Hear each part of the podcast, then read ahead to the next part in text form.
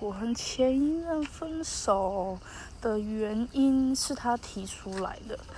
嗯，前任分手的原因是因很烂的理由，我觉得很烂嘛。就是他说什么我们没有话聊啊，然后我们就没有在一起啦。但是我到时候问他。的时候，因为我觉得他什么都不理我，因为他还没有说分手这两个字，所以我就觉得我就问他，他就说我们早就没有联络啦，早就没有话聊了，就分手了。